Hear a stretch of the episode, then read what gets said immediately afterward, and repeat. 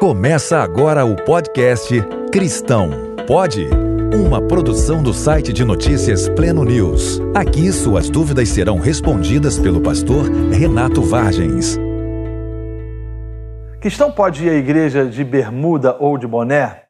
É interessante que o brasileiro ele tem uma alma católica. Eu costumo dizer que essa alma católica uh, tupiniquim faz com que a gente enxergue o evangelho dentro de uma ótica e dentro de uma cosmovisão católica e não protestante.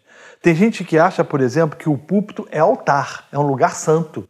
E ali naquele lugar que é santo, ou o templo, ou o lugar de reunião é um templo e, portanto, ele é santo, é, fere a santidade de Deus, por exemplo, uma pessoa chegar à igreja de chinelo, de bermuda ou até mesmo portando boné. Eu já vi pessoas completamente escandalizadas. Como é que pode alguém ir para a igreja mostrando a canela? Como é que alguém pode ir para a igreja vestindo um boné? É, é, é muito interessante, né? É, eu acabei de chegar de, de, Israel, há pouco tempo eu cheguei de Israel, e eu fui visitar algumas instituições ah, judias. Né? Então eu estive, por exemplo, no Muro das Lamentações.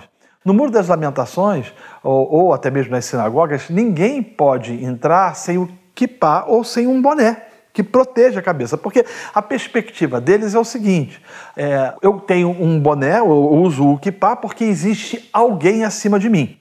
Mas se você sai dessas instituições judaicas e vai para uma católica romana, por exemplo, quando você entra na igreja, você tem que tirar o boné. E a pergunta é o seguinte: quem está certo? Quem manda tirar o boné ou quem, ou quem usa o boné? Ah, mas ah, e, a, e, a, roupa, ah, pastor? Né? Por exemplo, se você for agora participar de um culto na, na Escócia, né, eh, e um homem entrar tocando a gaita de folhas de saia, você vai ficar escandalizado. Né? Ou se alguém for participar de um culto numa tribo indígena, indígena, onde as pessoas estão seminuas, outros ficarão escandalizados. Ou até mesmo numa ilha do Pacífico, onde os homens ah, usam ah, camisa e gravata e saia, outros ficarão escandalizados. Roupa é questão cultural. Portanto, a, a gente tem que entender que é, nós não podemos permitir com que essa alma católica transforme em sagrado aquilo que não é sagrado. O espaço, o templo não é sagrado. Reunião, lugar de reunião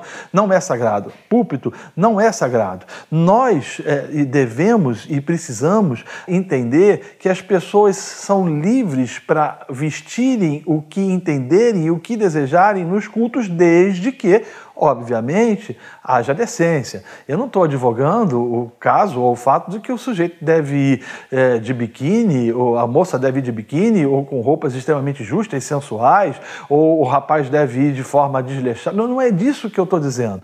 O que eu estou dizendo é que não existe nada efetivamente que a, contribua nas escrituras ou que ensine nas escrituras dizendo que é pecado ir com uma determinada roupa. O problema é que essa alma católica faz com que as pessoas pensem o seguinte: não, a melhor roupa é o terno. É aquilo que os antigos chamavam de roupa de ver Deus. Né? Vou botar o terno para poder ver Deus. Eu soube agora há pouco tempo de um, de um pastor que levantava às três horas da manhã para poder é, orar, mas ele não ousava orar às três horas da manhã na sua casa sem que ele colocasse o terno.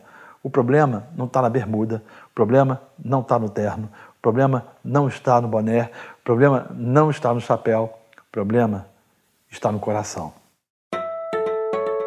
Você ouviu o podcast Cristão Pode?